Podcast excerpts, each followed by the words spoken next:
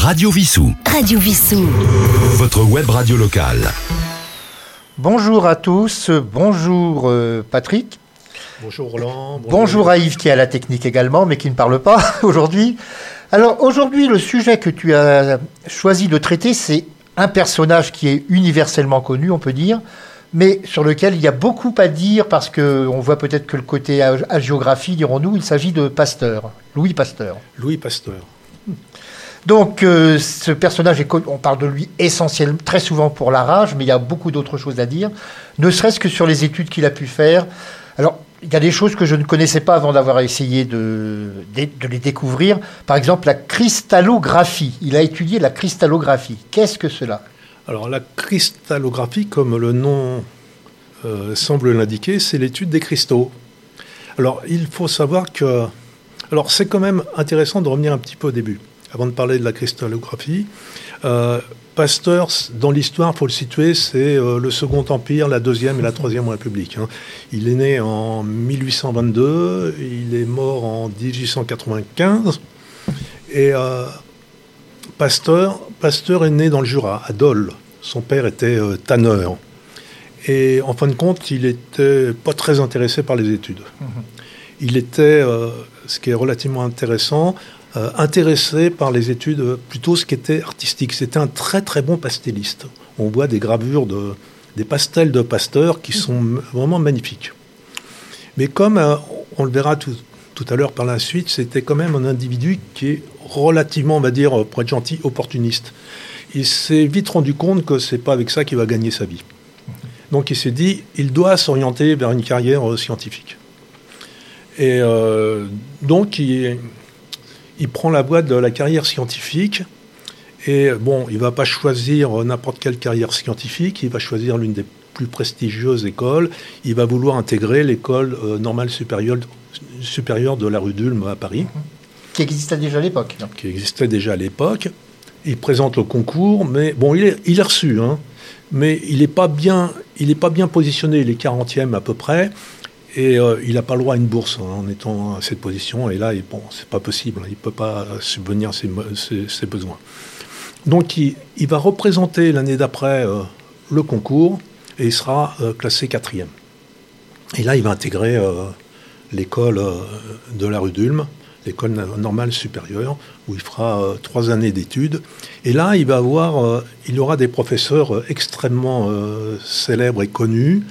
Et par exemple, Jean-Baptiste euh, Delmas, qui, était son professeur de chimie, qui était également, qui a été député, sénateur, euh, ministre, qui faisait des, des envolées lyriques.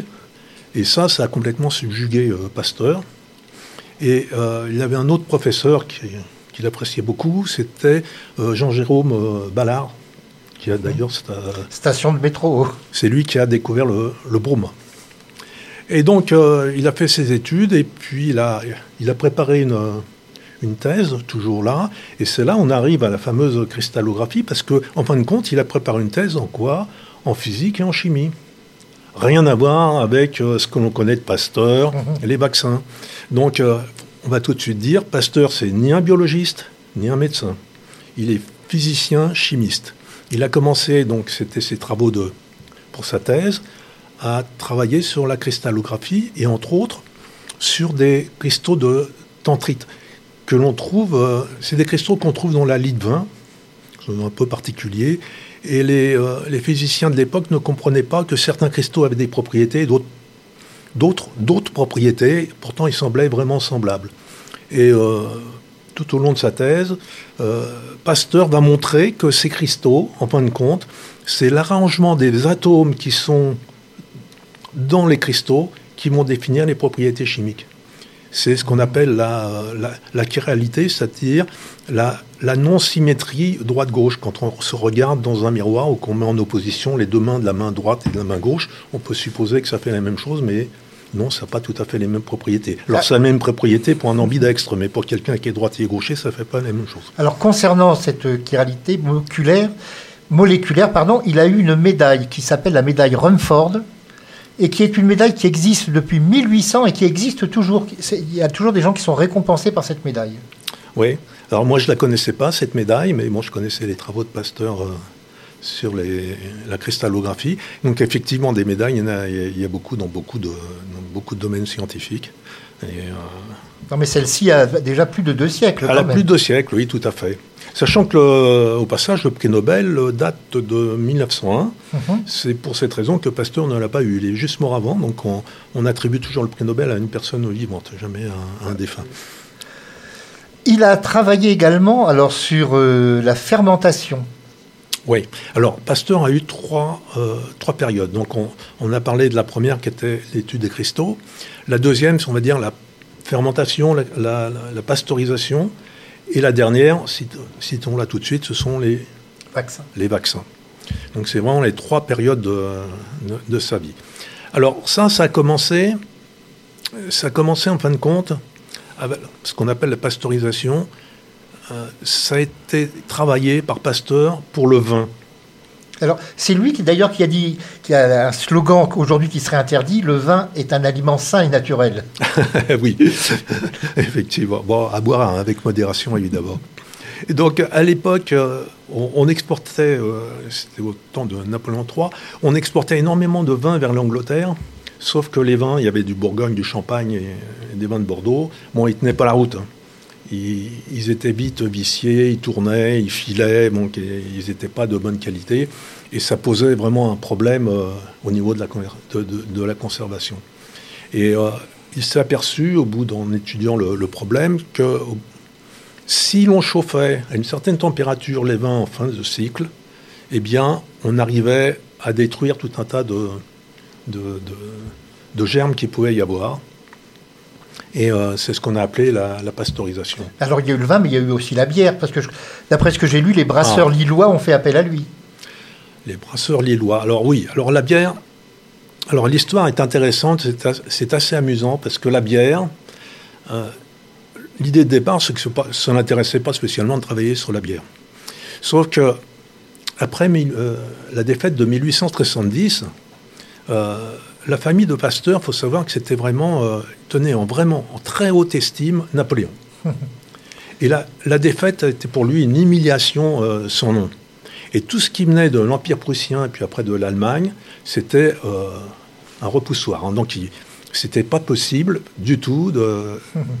Donc voilà, fallait faire de la bière quelque chose meilleur que le produit des Allemands, des Prussiens.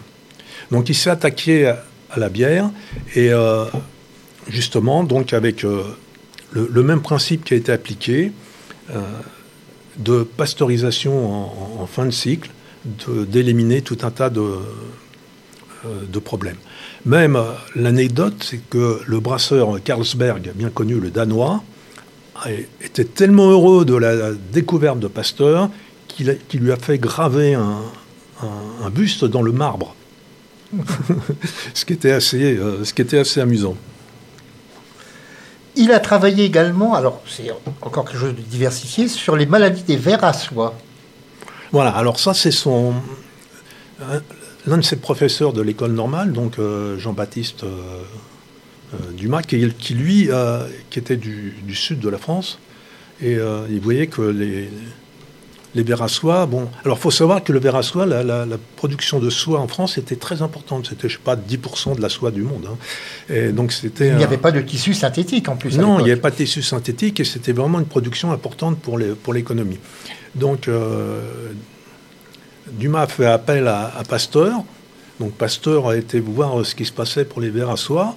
Alors, aujourd'hui, on dirait, aujourd'hui, on dirait qu'en fin de compte, ce qu'il a trouvé, c'est du bon sens. Mais il a mis cinq ans quand même pour le, pour le découvrir. Alors, il a étudié les soie et euh, il s'est aperçu qu'au bout de cinq ans, que les soie avaient euh, deux, deux maladies. Alors, la première, c'était la, pébrine et euh, une, autre maladie qui était liée. alors la première, c'était les, papillons qui transmettaient à leur descendance quelque chose qui était mauvais, des, œufs mauvais.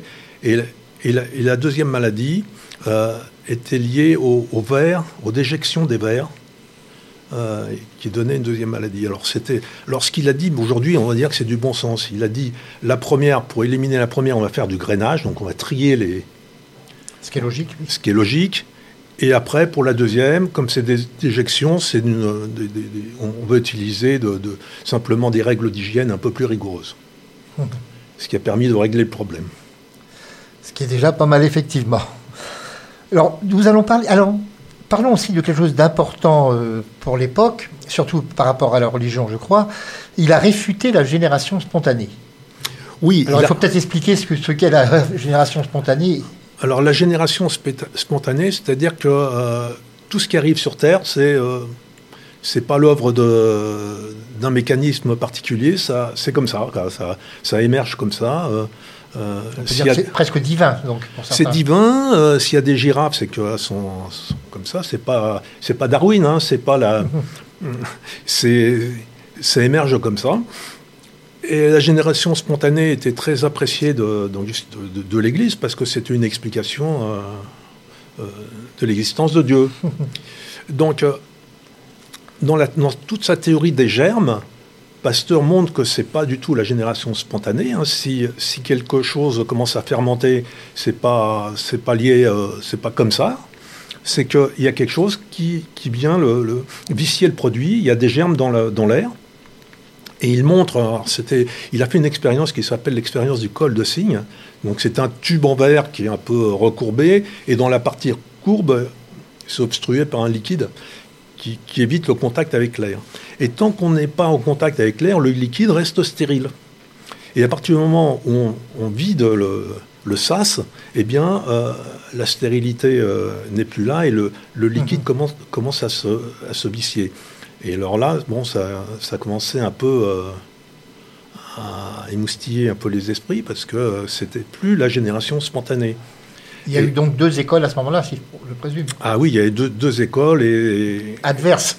et adverse. Alors déjà, euh, dé- déjà tous ces problèmes d'hygiène que lui commençait à mettre en avant euh, déjà à peu près euh, il y a presque 80 ans auparavant, il y avait un médecin hongrois, Semmerfeld, qui, qui, qui avait montré que les étudiants, quand ils revenaient de, de salles d'auto- d'autopsie et qui après faisaient des accouchements, le taux de mortalité par fièvre euh, Puerpéral. puerpérale a été très très élevé. Et il s'est rendu compte qu'en se lavant les mains, Mhm. le taux de mortalité décroissait d'une manière euh, phénoménale. Il aura fallu donc attendre très très longtemps pour se rendre compte qu'il fallait se laver les mains. Oui, mais il était euh, rejeté, par, euh, rejeté par tous ses confrères en disant que c'est de la bêtise. Et même 80 ans plus tard, à peu près, Pasteur qui donne des règles d'hygiène, on le regarde d'un sale œil. Nous allons donc parler. Ah oui, il y a aussi une chose intéressante.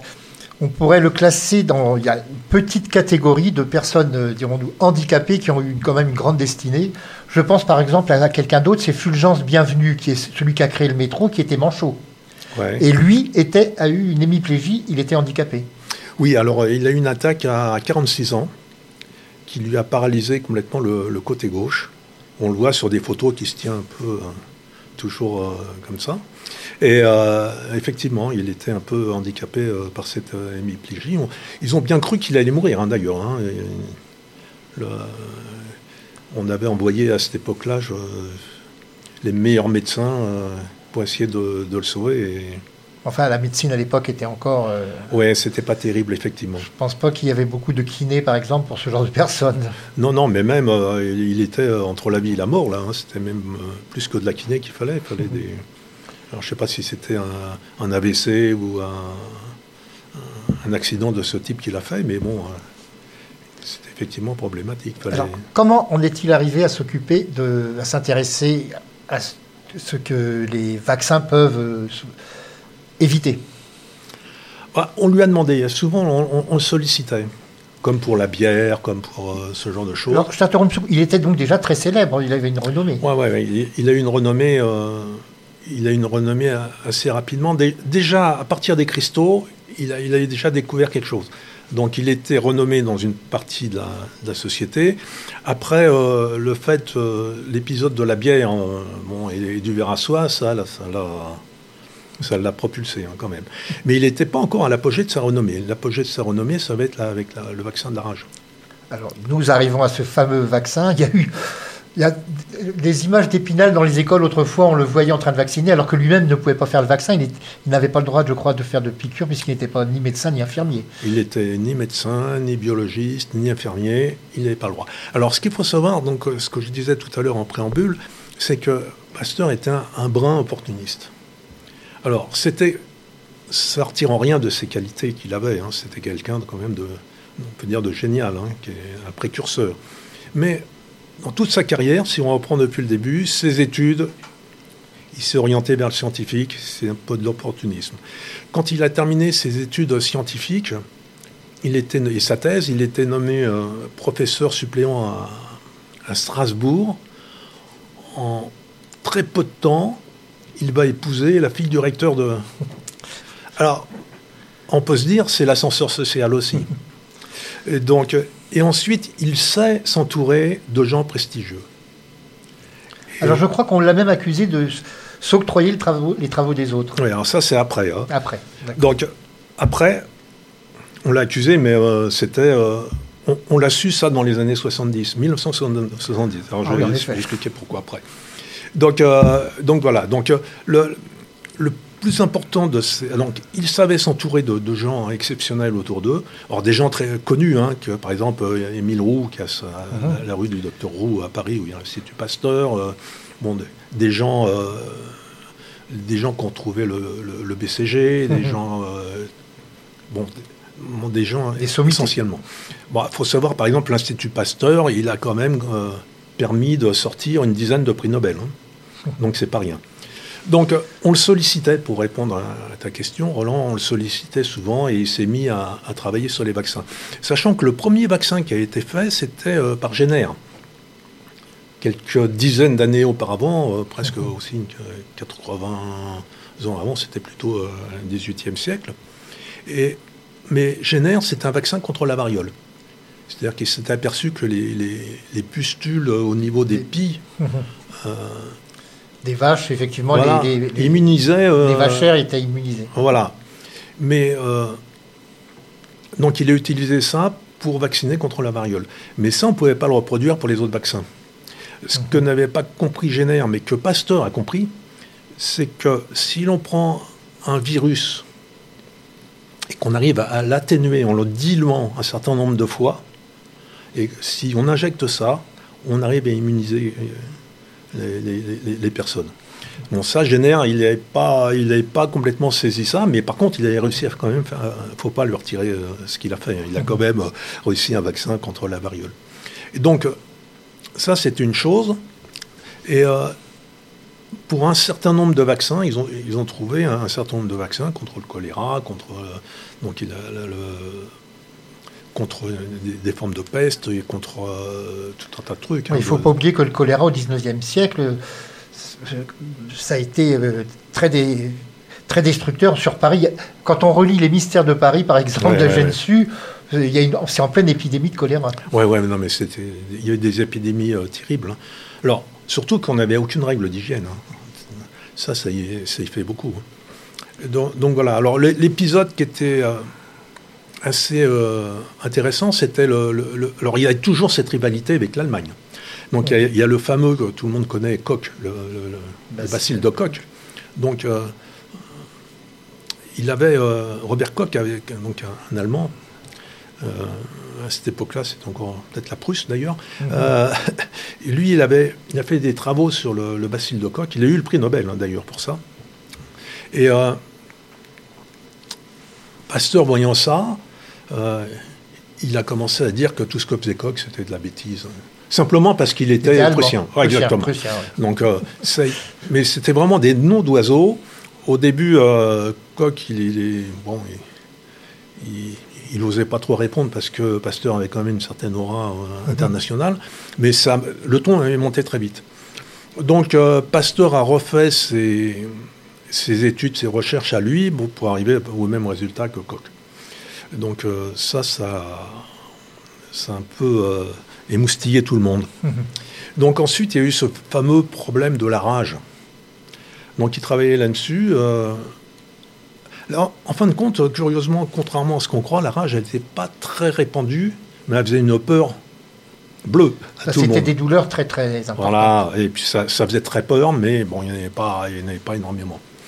Et donc, euh, il était en train de mettre au point ce vaccin contre la rage quand il a eu la visite euh, d'une maman et de son enfant, Madame Mester, euh, alsacien, les deux, qui sont venus implorer Pasteur, parce que tout le monde savait qu'il faisait des, études sur la vaccination contre la rage. Et lui, Pasteur, dans un premier temps, bon, il a dit non, non, je ne peux pas c'est pas encore au point. À côté de lui, il y avait Émile Roux, qui était lui un médecin. Il dit non, on peut pas, c'est pas possible. Et la maman a tellement insisté que bon, est-ce que Pasteur, il avait quand même ce côté. Euh, bon, on décrit un personnage opportuniste, mais il avait un esprit de famille quand même. Mhm. Il, aimait sa famille. Alors, au passage, il a eu cinq enfants. Il y en a trois qui sont décédés. Deux de fièvre typhoïde et un d'un cancer de, euh, du foie. Mais il, est, il a toujours été très très proche de sa famille. Donc il avait un esprit familial. Pour lui, la famille, c'était important. Donc il a, fini par succomber aux implorations de la maman.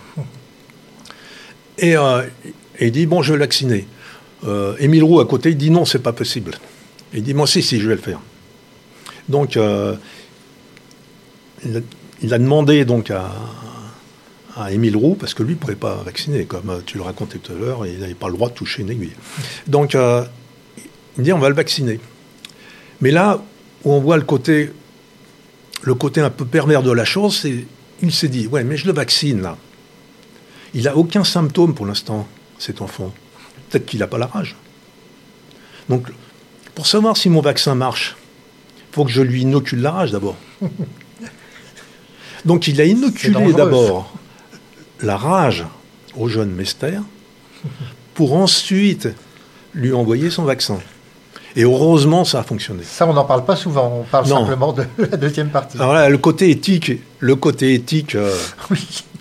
le, côté éthique, il n'est pas là. Hein. Donc, euh, et heureusement, ça a fonctionné. À partir de, de ce moment-là, là, il a eu une aura vraiment internationale. Alors, j'ai lu justement, en faisant quelques petites recherches avant cette émission, qu'en 1884, il avait écrit à l'empereur du Brésil exact. pour euh, lui proposer que des condamnés à mort servent de cobayes en échange de leur grâce. Absolument. Bah, heureusement, ça, oui, tout à fait. Euh, heureusement que ça n'a pas fonctionné. C'était aussi encore un problème d'éthique euh, considérable.